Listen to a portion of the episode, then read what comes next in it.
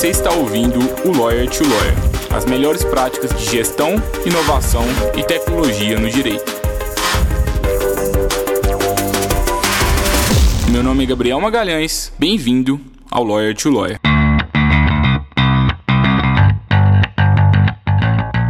Esse podcast é oferecido pela Free Law, a forma mais segura para que o seu escritório de advocacia contrate advogados online e sob demanda. E eu sei que talvez você nunca pensou nessa possibilidade, mas agora você pode realizar parcerias com advogados especializados em qualquer área do direito, de acordo com a sua necessidade. É só entrar no site www.freelaw.work e enviar a descrição do serviço que precisa ser executado, as orientações, o prazo, e aí só aguardar a mágica acontecer e você visualizar as propostas dos profissionais. Faça parte agora da nossa comunidade e aumente o portfólio de serviços jurídicos que o seu escritório oferece aos seus clientes. Olá, advogado, olá, advogada, seja bem-vindo, seja bem-vinda ao episódio 56 do Lawyer to Lawyer. Estou aqui com o Vitor, é, tenho o prazer de, de, conhecer ele também pela Freelon, é mais uma das conexões que a gente fez aí por meio da internet. Isso é bem legal, né? Faz bem parte da, da advocacia colaborativa. E conheci, eu não, não sei se eu te, eu te conheci foi pelo LinkedIn, Vitor? Não sei, mas foi bem no começo da Freelaw, quando ainda era tudo por e-mail, bem no começo. Agora não vou lembrar exatamente a data. Legal, legal. É, o Vitor ele é formado em Direito pela Universidade Católica de Santos. Ele é especializado em Direito Empresarial pela Fundação Getúlio Vargas. É, e ele também é atuante na área de Direito Empresarial e Transportes Internacionais há mais de quatro anos. Ele já participou de diversas operações de recuperações de crédito, de disputas envolvendo cargo, é, cargas, né? É, e de várias operações de compra e venda de mercadoria internacional e também é, estruturação de empresas estrangeiras no Brasil e certificações de intervenientes da cadeia logística como operador econômico autorizado de projeto piloto em 2015. Ele também é membro efetivo da Comissão de Direito Empresarial e Bancário da OAB, da subseção de Santos, e é sócio da RVF Advogados. Hoje a gente vai falar de documentos eletrônicos, hoje a gente vai falar de novos meios de pagamento, a gente também vai falar de como que o setor de contratos aí ele está sendo impactado por tudo isso. Essa semana especificamente, né, ontem, é, um dia antes da gravação desse episódio, a gente teve a notícia aí do, do WhatsApp Pay, que está revolucionando aí esse sistema de pagamento e vamos falar bastante sobre isso. Tenho certeza que o Vitor vai agregar bastante aí com todos os colegas advogados e advogados que estão escutando. Seja bem-vindo, Vitor. É um prazer estar te recebendo aqui. Depois, lá daquele início da, lá da Freeló, é bom a gente estar tá mantendo esse contato. Não, o prazer é meu, Gabriel, que agradeço aí pelo convite. É, imagino que eu posso contribuir um pouquinho né, para o nosso ecossistema e estou sempre disponível para conversar e justamente poder crescer junto de mais outros tantos é, colegas advogados, né? Que eu acho que é aquela velha história, né? Hoje em dia a única forma de você evoluir é compartilhando informação. Então, até esse é o objetivo da gente estar hoje aqui, poder compartilhar ainda um pouco mais para contribuir para o ecossistema.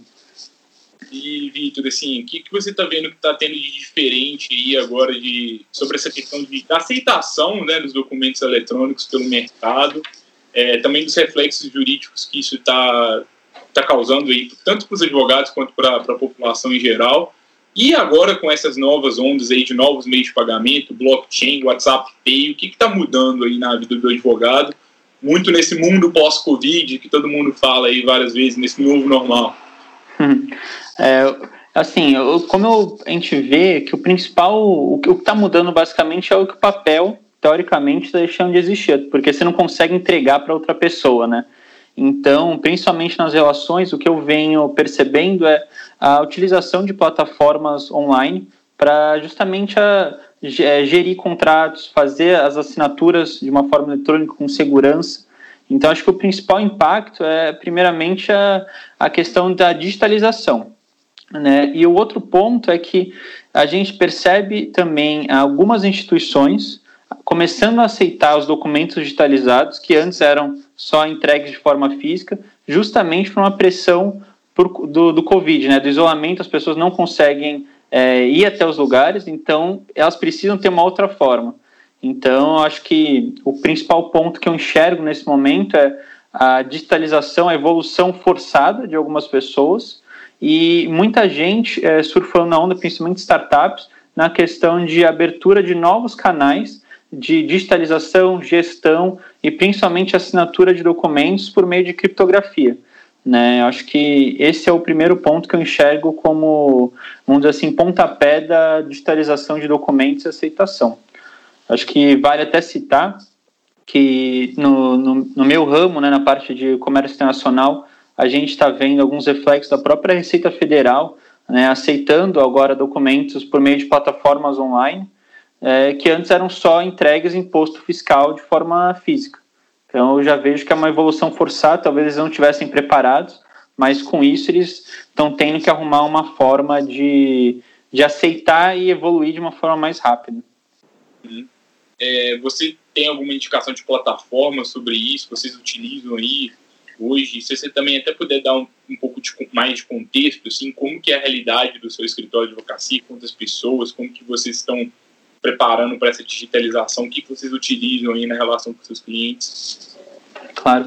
É, bom, o, o, hoje o que a gente vem tentando utilizar é um software, a gente não é patrocinado, então eu só estou dando uma indicação que funcionou comigo, tá? Dentre alguns que eu, que eu testei.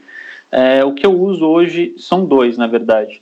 Eu uso tanto da SetSign, né, para alguns clientes específicos que já usam essa plataforma, até para eles também terem na base de dados dele deles, e um outro que eu uso internamente para gestão de contratos honorários, em alguns outros contratos pontuais de clientes que não têm esse hábito, é o Authentic. É, são duas plataformas que eu enxergo que têm uma usabilidade muito intuitiva e é bem fácil de você manejar é, qualquer coisa da plataforma, porque basicamente você consegue deixar é, campos para assinatura específico, deixar, é, vamos dizer assim, você faz uma caligrafia, acho que você escreve é, de forma cursiva também o jeito da sua assinatura, então fica bem próximo da, da realidade. É, são esses dois que eu uso. Em relação ao meu escritório, acho que também faz sentido dar um pouco de contexto, né, da onde a gente surgiu. É, é hoje nós somos em três sócios, né, com uma equipe de administrativa ajudando a gente, até porque a gente é, é, fundou, é, mais essas duas pessoas, em janeiro, o escritório. Antes a gente fazia parte de outras bancas, mas com o objetivo talvez de mudar um pouco o jeito de atuar, é muito mais focado e atrelado a resultado. A gente criou em, em janeiro. E para a gente está sendo bem simples, até porque todo mundo que a gente está atendendo hoje em dia, todos os nossos novos clientes, eles já estão habituados né, com essa, vamos dizer assim, com essa nova modalidade, porque a gente já nasceu meio que um pouquinho antes da, da pandemia, né? A gente começou em janeiro, mas de fato fundou a, a banca em fevereiro e logo em março já começou o Covid. Então a gente meio que já nasceu nessa digitalização. Então a gente não está tendo dificuldade nenhuma, inclusive os clientes ficam muito satisfeitos quando a gente mostra é, os nossos softwares, a forma que a gente trabalha, que eles têm esse acompanhamento, transparência, é, até no acompanhamento de processo, relatórios customizados, a questão da, da automação, né, deles receberem é, relatórios e, e até comunicações nossas, né, o dinamismo, e principalmente a, a questão da, de estar disponível quase que o tempo todo por meio de plataforma digital. Tanto a gente utiliza muito Office 365, né, tanto pelo Teams, é, ou às vezes por um Google Meets, que a gente também utiliza com alguns clientes. Então, é, sendo bem sincero, a nossa adaptação está sendo muito simples, até porque ela foi forçada de um, de um, assim, de um modo ou de outro. É, e a gente não está tendo nenhuma dificuldade. É, acho que assim, hoje, escritórios mais recentes, né, eles são obrigados a, nas, a nascerem de forma digital, não tem muito uhum. Acho que quem já tem um escritório há 5 a 10 anos, aí realmente a dor é maior. A gente vê muito escritório, escritórios mais consolidados que é, contar viveram, né, desde a máquina de escrever, depois ali o início da digitalização do processo, agora nesse momento maior ainda de digitalização, geralmente a dificuldade é maior. É, agora também está, além de, da, da, assinatura eletrônica de documentos, que é uma, uma novidade para muitas pessoas e pode ser utilizada como um diferencial competitivo, né, para que o seu escritório se diferencie dos outros aí no mercado, a gente também está vendo um novo sistema de pagamento surgindo no mercado, né? É, WhatsApp Pay, como a gente já falou, e outros aí que já, já são realidade há mais tempo. É, você, como que vocês estão vendo isso hoje? Quais, quais são os desafios regulatórios também disso? É, assim, só acrescentando o que você falou na questão da, da migração né, de um escritório físico para um digital, no último escritório que eu trabalhei, né, antes de fundar o, o, meu, junto com os meus sócios, a gente fez em 2016 a migração, acho que vale a pena até citar porque foi engraçado, a migração de todo o acervo físico para o acervo digital. Então, assim, foram trocentos documentos que tiveram que ser digitalizados, todo mundo tentando ajudar, porque, cara, é uma loucura quando você nasce numa outra, numa outra época, né, e tem que fazer essa migração é, para poder acompanhar a evolução do mercado. Então, eu imagino que realmente para quem não nasceu, né, quem não é um escritório que não é nativo digital, vamos colocar assim, deve ter sido muito difícil essa adaptação pelo, pela quantidade de documentos, né? Que a gente sabe que a advocacia se lida assim com uma papelada sem fim. Né? Mas então, voltando ao que você perguntou, né, dos novos meios de pagamento, questão de tecnologia, isso é um, é um tema que eu venho acompanhando já há algum tempo, tá? Já tem pelo menos um, dois anos que eu venho estudando bastante, porque esse é um movimento que começou lá atrás. É, eu acho que vale a pena testar um conceito que a gente usa que são super apps. Não sei se você já chegou a verificar um pouco sobre isso, que são aqueles apps principalmente criados na China, que acho que é o WeChat, que foi um dos pioneiros nisso, que são aqueles apps que você consegue fazer tudo dentro de uma coisa só. É rede social, é banco, é meio de pagamento, é, é tudo. Né? Então eu vejo que isso é uma, uma transição que está acontecendo em quase todos os aplicativos que envolvem, é, de uma certa forma, comunicação de, é, de pessoas ou redes sociais, até para simplificar. E vendo isso, o que mais me preocupa no primeiro momento, são, eh, na verdade, a segurança das pessoas que utilizam a plataforma. Porque às vezes a gente não sabe o que tem por trás disso. Se estão fazendo isso justamente para coletar dados, para vender dados, quais são as políticas de privacidade e tratamento, né? Acho que isso é uma coisa muito incerta, principalmente em grandes players como o próprio, próprio Facebook, né? Que é, acho que é dona do, do WhatsApp. E do, desse ponto de vista, eu tenho muito medo na questão da segurança, que é uma coisa que a gente está evoluindo a cada dia, e aqui no Brasil, com essa incerteza da, da LGPD, né, da, da norma, quando ela entra em vigor, a gente fica um pouco, é, assim, inseguro de como agir, é, e o que eu venho sempre sugerindo para os clientes é, olha, não vamos esperar a norma entrar em vigor, vamos já começar a nos adequar, porque se for esperar para, acho que é primeiro de maio do, do ano que vem, que vai começar a valer, e só agosto né? Esse é o cenário que a gente tem hoje de agosto, as penalidades. Então é, é muito incerto, a gente não sabe o que vai acontecer. Então vejo que tem esse primeiro problema da segurança e dos dados, principalmente que a gente muito fala. E um segundo ponto que é o, a visão regulatória do, do Banco Central, né? principalmente. Hoje, é, se você for ver, logo que saiu essa notícia do WhatsApp Pay, o Banco Central já meio que olhou e falou assim, olha, é, a gente não está é, regulamentando de uma forma efetiva isso, mas a gente está olhando e vai continuar olhando para ver se não vai ter nenhuma fraude, não vai ter nada de lavagem de dinheiro, porque acho que esse é o principal, é, vamos dizer assim, ponto de atenção do, das autoridades do Brasil. Medo de evasão de visa, lavagem de dinheiro, é, situações que não, se, não sejam possíveis é, fiscalizar né, e dizer que está é, legal aquela operação. Então, eu vejo que, do ponto de vista regulatório, ainda é muito, muito raso, a gente não tem nada. E o que vai acontecer, eu imagino, nesse ano, começo do ano que vem, é a abertura do, do sandbox regulatórios, até uma coisa que a gente estava conversando antes, né? A SUSEP já abriu um, a CVM agora é, vai abrir o, o, deles também. Imagino que o Banco Central deve fazer alguma coisa em parceria junto com eles para justamente verificar. E no final do, do ano, se não me engano, novembro, entra em vigor o novo sistema de pagamento brasileiro, que é o SPI, que é o Sistema de Pagamentos Instantâneos, que vai justamente casando com essa situação do WhatsApp Pay, que é você quer pagar alguém, digita o apelido dela, digita alguma referência e automaticamente o dinheiro está na conta da pessoa. Né? Que acho que é a partir daí que a gente vai começar a ver um marco regulatório talvez maior. É, eu enxergo um pouco dessa forma. O que, que é o, sandbox? Eu até te fiz essa pergunta antes da gente começar o episódio, porque eu, apesar de você já ter me explicado ali antes um pouco, ainda não, não sei tão bem. Imagino que vários dos, dos ouvintes também, talvez alguns já escutaram essa expressão, vários ainda não. Né? O sandbox regulatório nada mais é do que um ambiente de teste controlado. Vamos pensar que é um laboratório. É, os órgãos reguladores eles falam assim, olha, eu preciso criar alguma regra a respeito disso, eu preciso estar é, tá junto das pessoas, só que eu ainda não, não sei muita coisa sobre esse tema. Então, o que, que eles estão fazendo? Eles estão abrindo ambientes é, de testes em que eles vão fiscalizar a operação da pessoa com algumas travas e alguns benefícios da legislação referente àquele órgão e vão deixar as empresas atuarem, operarem na, naquele ambiente de teste, para justamente poder controlar os efeitos. Então, resumindo, o sandbox regulatório nada mais é do que um ambiente de testes fiscalizado pelo órgão regulador daquele tema.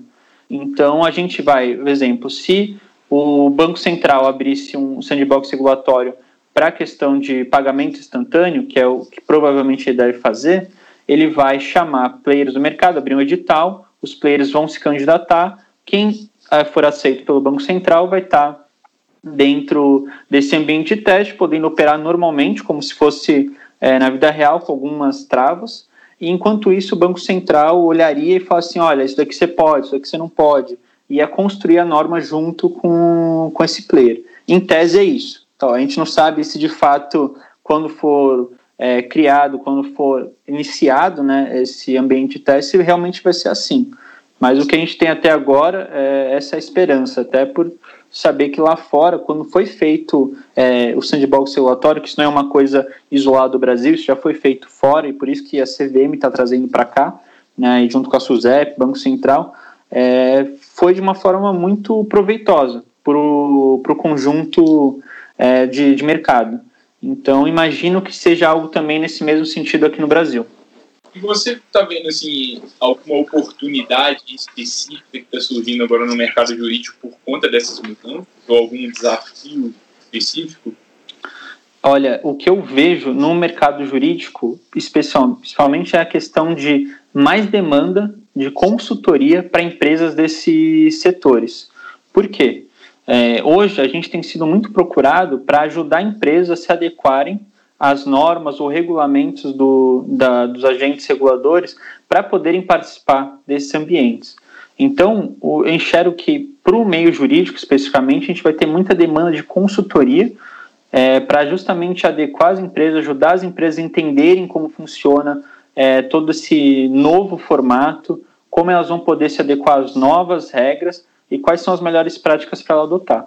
É, para o advogado em si, eu vejo esse caminho como é, uma nova oportunidade. E para as empresas, é, basicamente, abre concorrência para quem é pequeno e está entrando agora no mercado. Porque esse sandbox, eles, por mais que os grandes também vão, vão poder pleitear, ele abre concorrência para ideias boas que já estão atuando numa menor escala, ter visibilidade e talvez receber investimento, talvez crescer é, de uma vez. Perfeito. E para quem assim, quer se especializar nisso, nessa área, você tem alguma indicação? O que faz Olha, uma, uma coisa que eu venho até conversando com alguns colegas é que a gente tem um pouco de. É, não é que os cursos são rasos, mas é que eu acho que talvez alguns cursos eles não te dão o que precisa na prática. Porque, querendo ou não, como é um assunto muito novo, é, a parte de legislação você não tem muito. O que você vai estudar mais é como funciona o sistema da, e o, o setor daquela operação. Por exemplo, se é mercado financeiro, você vai ter que se debruçar muito mais em matérias de ordem econômica, de finanças, de como funcionam as estruturas de contratos desse setor, do que de fato a legislação sobre como funciona o ponto de vista regulatório, porque talvez ele nem tenha. Então, a minha recomendação seria talvez buscar alguma academia ou alguma escola alternativa que ensine um pouco mais da prática daquele setor. É, que ensine você, por exemplo, como funciona uma operação de derivativos, como funciona uma operação de pagamento por meio de blockchain, o que é blockchain. Eu buscaria algo muito mais técnico do que jurídico, né? minha, minha visão, né? E um lugar que eu já fiz curso, inclusive, é, que eu acho que vale a pena, é a Future Law, em São Paulo. Não sei se você conhece. É, eu gostei bastante do curso que eu fiz lá e eu recomendo até quem tem interesse dar uma olhada, porque ele sempre tem cursos muito relacionados à área técnica, né, à prática em si. Oh, legal. O, o, Cristiano, um dos fundadores da Future Law, já foi um dos entrevistados aqui do Lawyer to Lawyer. Se você ainda não escutou o episódio, eu recomendo que você escute. Também recomendo até que você escute o podcast da Future Law, que foi lançado agora recentemente, chama Future Law Cast. Tá, está com conteúdos bem legais. É, a, na data aqui de gravação aqui desse episódio, eles têm três episódios já lançados e também uma qualidade bem bacana. Certamente eles vão endereçar esses temas lá em breve também, né? Vão trazer é, mais pessoas. Com, certeza, né? Até porque eles falam muito da advocacia 4.0, novos meios de pagamento. É, até fiz um curso recente no começo do ano lá chamado Cashless, que é justamente falando da evolução dos meios de pagamento né, para o sistema de pagamento instantâneo, explicando justamente essa transição de de cashless, né, de não ter o dinheiro físico, a, o papel moeda, mas a gente ter muito mais transações por meio de moedas digitais, criptomoedas, essa, essa transição de mercado, né? É algo bem interessante e uma área, querendo ou não, é uma área muito nova. Então, tem oportunidade para todo mundo. Principalmente agora, por conta do Covid, é, a demanda jurídica, eu, pelo menos aqui no escritório, cada dia que passa, a gente está crescendo muito mais a demanda é até mais do que a gente tinha planejado no, na construção e na fundação do escritório. Então, até fico, é, fico feliz de poder indicar que existem, é, existe essa oportunidade nessa área que quanto mais pessoas colaborarem uma com as outras, mais a gente consegue crescer. Porque não tem ainda muito curso, não tem ainda muito, é, assim, é, doutrina falando sobre isso, e quem se aventurar com certeza vai colher os frutos primeiro. E, assim, você começou a falar um pouquinho sobre o seu escritório. Como que tá, assim, essa realidade pós-pandemia? Pós-pandemia? Vocês são um escritório bem artesanal, né? Uma área bem uhum. específica do direito, né? Uma realidade talvez um pouco diferente, assim, de, talvez do padrão, assim, do mercado. Mas como que é, assim, a realidade desse setor aí de, de comércio internacional, né? Como que vocês... Quem que é o cliente de vocês? Como que vocês se relacionam com eles? Qual, que são, qual que é a estratégia de captação assim, de clientes de vocês? Uhum. Bom, é, hoje, como a gente tem um foco, nossos principais, acho que vertentes do escritório é mercado financeiro e transportes internacionais, né, justamente para tentar ligar essas duas pontas. E como que a gente atua? É, hoje a gente está na construção nossos, da nossa base, é, em questão de produção de conteúdo, a gente está começando agora, e o que a gente tem de prospecção hoje é basicamente o que a gente já tinha no passado de conversas, de, de é, pessoas que nos conheciam e entendem um pouco do trabalho e indicam para outras. Acaba sendo o boca a boca tradicional. A gente ainda não entrou, eu acho que completamente nessa questão de, de produção de conteúdo. Então, isso é uma coisa que a gente está se cobrando muito. E por, o grande problema é que, ao passo que a gente estava iniciando isso, veio isolamento. Né? Então a gente acabou é, evitando um pouco de ir para o escritório, evitando de fazer algumas reuniões e a gente transformou a nossa captação por meio de bate-papos online com clientes e, por exemplo, é, webinários com é, clientes de clientes, tentando ir mais para o lado educacional. Porque o que a gente, a gente entende é que muitas vezes as pessoas elas não sabem o que o advogado pode fazer por elas acha que o advogado é só o cara que entra com processo, que é só o cara que vai lá e fala com o juiz. Mas eu entendo que hoje a profissão do advogado ela é muito mais de um consultor de negócio, é muito mais atrelada a resultado. Você é, precisa ser o cara que ajuda o teu cliente, ajuda teus parceiros a viabilizar negócios, né? Para justamente fazer ele ter o resultado esperado. Não que seja uma profissão, uma profissão de fim, é uma profissão de meio, isso a gente não tem como, como negar mas eu entendo que hoje a gente tem que estar muito mais é, focado em gerar o resultado para o nosso cliente. E a gente vem é, tentando fazer isso de uma forma mais educacional, é, tentando juntar é, conteúdo, enviar conteúdo para eles de uma forma mais privativa e tendo muita conversa nos bastidores de como pode melhorar algum, alguma parte operacional, alguma parte de documentos.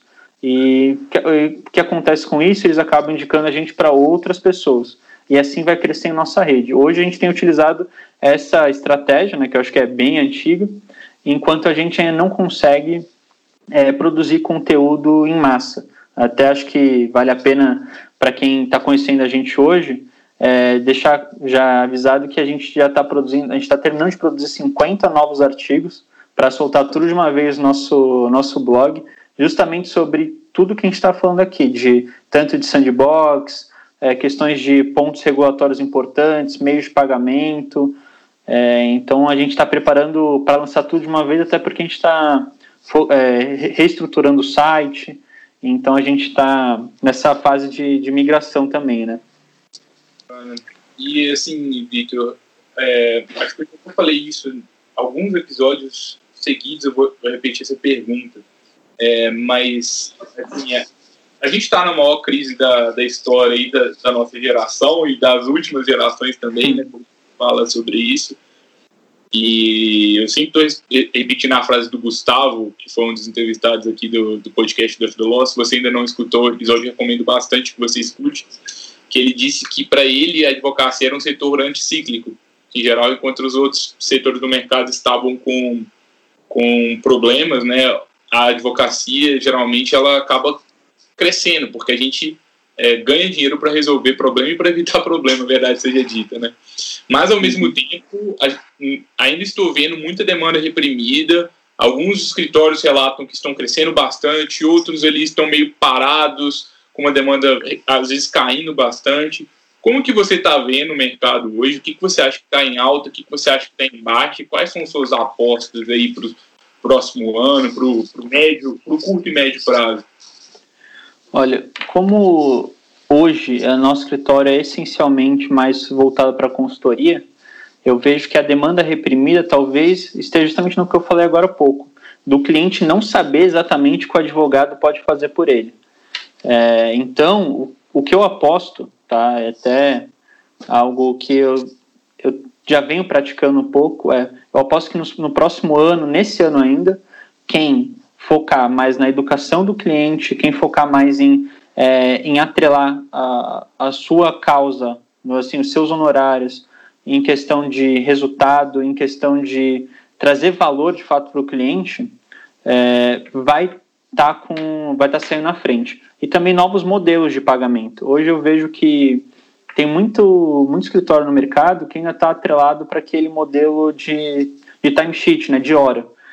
Hoje, talvez, por conta da pandemia, as pessoas não queiram deixar o cronômetro ligado. Talvez elas queiram fazer, ter essa flexibilidade de conversar, de, de atrelar outro tipo de, de situação né, para um pagamento. Não que a gente tenha que dar descontos, não que a gente tenha que fazer qualquer tipo de redução, mas acho que ter flexibilidade né, e também entender o momento. É, minhas apostas é muito mais voltada para a questão de contratos, de como a gente vai conseguir fazer os clientes ganharem tempo, mitigar risco e principalmente garantir que a transação seja feita no, vamos assim, sem perder tempo. Né? Por, eu falo isso mais relacionado à minha área, né, de, que é transporte internacional. Então, minha aposta principal é na área de, de contratos, porque as pessoas, com a questão do Covid, perceberam que não tinham contratos bons o suficiente, formulados né, com cláusulas é, fortes o suficiente para segurarem alguns negócios ou até o que fazer se tivesse que rescindir ou resiliar um contrato. Então, minha aposta com certeza vai ser para a de consultoria e na parte de, de contratos. Quando eu digo contrato, eu acho que varia de, de qualquer, pode ser de qualquer área, não, não tem uma área específica.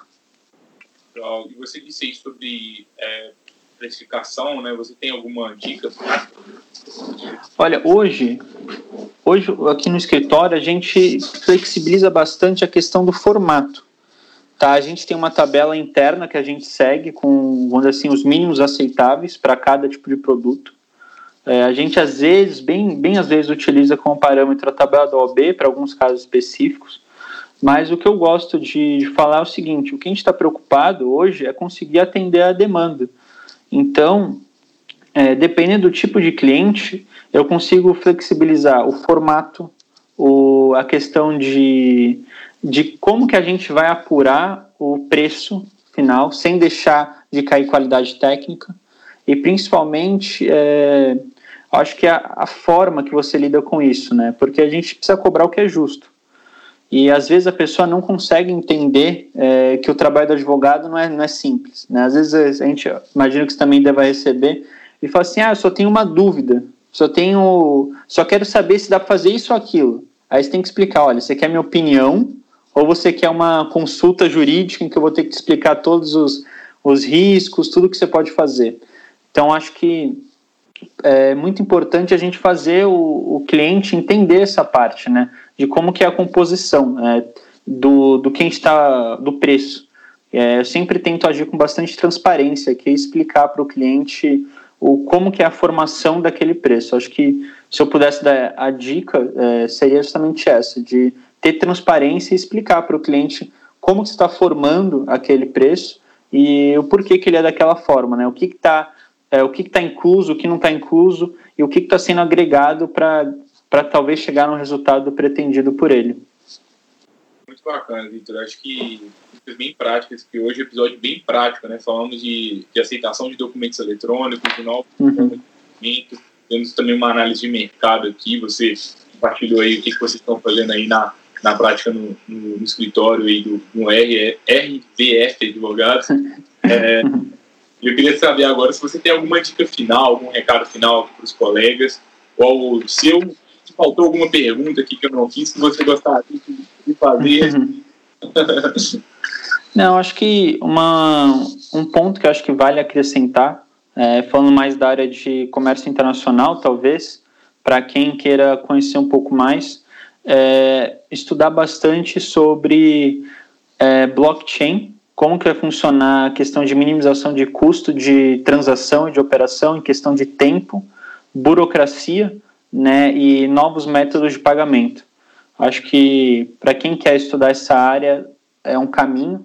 Também, principalmente, como fazer o pagamento de, de frete, de mercadoria, de despesas por meio de, de cripto. Acho que essa é uma tendência que a gente vai ver no, nos, nos próximos anos, até porque recentemente saiu uma portaria da Receita Federal falando da questão de aceitação de alguns documentos, de algum, alguns formulários por meio de blockchain, então já é um avanço.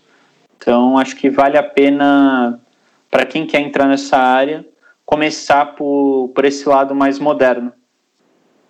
A gente tem um episódio aqui no Lawyer to Lawyer que foi só sobre o blockchain com, com o Parentone episódio assim, ficou bem, bem legal. Se você ainda não, não escutou, eu recomendo que você escute também. Imagino que lá no blog do, do Vitor, do, do, do RVF Advogado, também vai ter muito conteúdo sobre isso, né? Sim, a gente está preparando para disparar na, ainda esse mês, se possível, esses 50 novos artigos, até porque a gente estava alimentando um a um, aí a gente reestruturou o site, a gente falou, não, vamos agora concentrar tudo, lança tudo de uma vez para para talvez ficar mais simples, na, até para a gente ganhar tempo. Porque querendo ou não, é que nem se falou, aqui no escritório, pelo menos, a nossa demanda está aumentando muito por conta do, do coronavírus. Né? Até enquanto a gente estava falando, os e-mails não param de chegar aqui, acho que, principalmente por estar tá atuando nessa área de, de cripto, de token, principalmente, a gente está tendo muito problema com de regulação, de bancos tradicionais brigando com com as corretoras e, enfim, está é, tá sendo muito difícil, né, essa quebra de paradigma entre o velho e o novo, vamos colocar assim, né, o tradicional e o, e o novo, para não dizer que é, que é velho. Legal, Vitor, muito obrigado de novo aí pela, pelas palavras, por compartilhar aí a, a experiência aí do, do seu escritório. É, tenho certeza que vocês vão crescer ainda mais nos próximos anos. É, e se alguém quiser conversar com o Vitor, ele é super acessível, nos conhecemos pela internet, é, já há mais de dois anos. E o LinkedIn do Victor vai estar aqui no, na descrição do episódio. Converse com o Victor, troca experiência, acho que pode ser legal. Advogados é, colaborando uns com os outros, a gente consegue é, se fortalecer mais. Quem sabe, é, por exemplo, você não atua na área de, de, de, comércio internacional, às vezes você pode buscar o escritório aí do Victor para fazer alguma parceria é, e aumentar o diferencial competitivo do seu escritório, né? Talvez pode ser uma boa. Não, com certeza. E acho que assim, a, a porta está sempre aberta e o objetivo é sempre compartilhar. Acho que eh, essa questão desse pensamento antigo de guardar as sete chaves do conhecimento, isso hoje não, não vale mais de nada. Porque informação compartilhada é crescimento do mercado como um todo. E quem for bom na área vai se destacar e não tem como. Não adianta você ficar guardando o segredo. Isso hoje, na minha visão, não existe mais, né? É, não é diferencial você saber uma tese que outra pessoa não sabe. Acho que faz muito mais sentido todo mundo conversar, todo mundo compartilhar e desenvolver tese, porque o cliente, no fundo, ele só quer, ele só vai contratar em quem, quem ele confia. Então, por mais que tenha outra pessoa que também faça a mesma, a mesma coisa que você, é, ele vai contratar é, a que, quem ele confia mais. Então, acho que essa é uma questão muito importante que eu tenho aqui em mente e acho que vale a pena deixar isso claro, que sempre que alguém precisar de ajuda, quiser conversar, a gente está à disposição. Muito obrigado, Vitor. Agradeço também a todos os colegas advogados e advogados que estão nos vendo, é, ouvindo ou lendo aí a transcrição do episódio. É um prazer aí contar com vocês. É, se tiverem vendo o episódio até agora, não deixem de deixar o like aí no play que estiver escutando, de recomendar o podcast também para outros colegas, isso contribui bastante para o nosso alcance. Você também tiver alguma sugestão de, de um próximo convidado ou de um próximo tema, fala com a gente nas redes sociais ou envia um e-mail para a gente, que vai vai ser um prazer te escutar e também é, ir melhorando o, episódio, o podcast aqui ao longo do tempo também.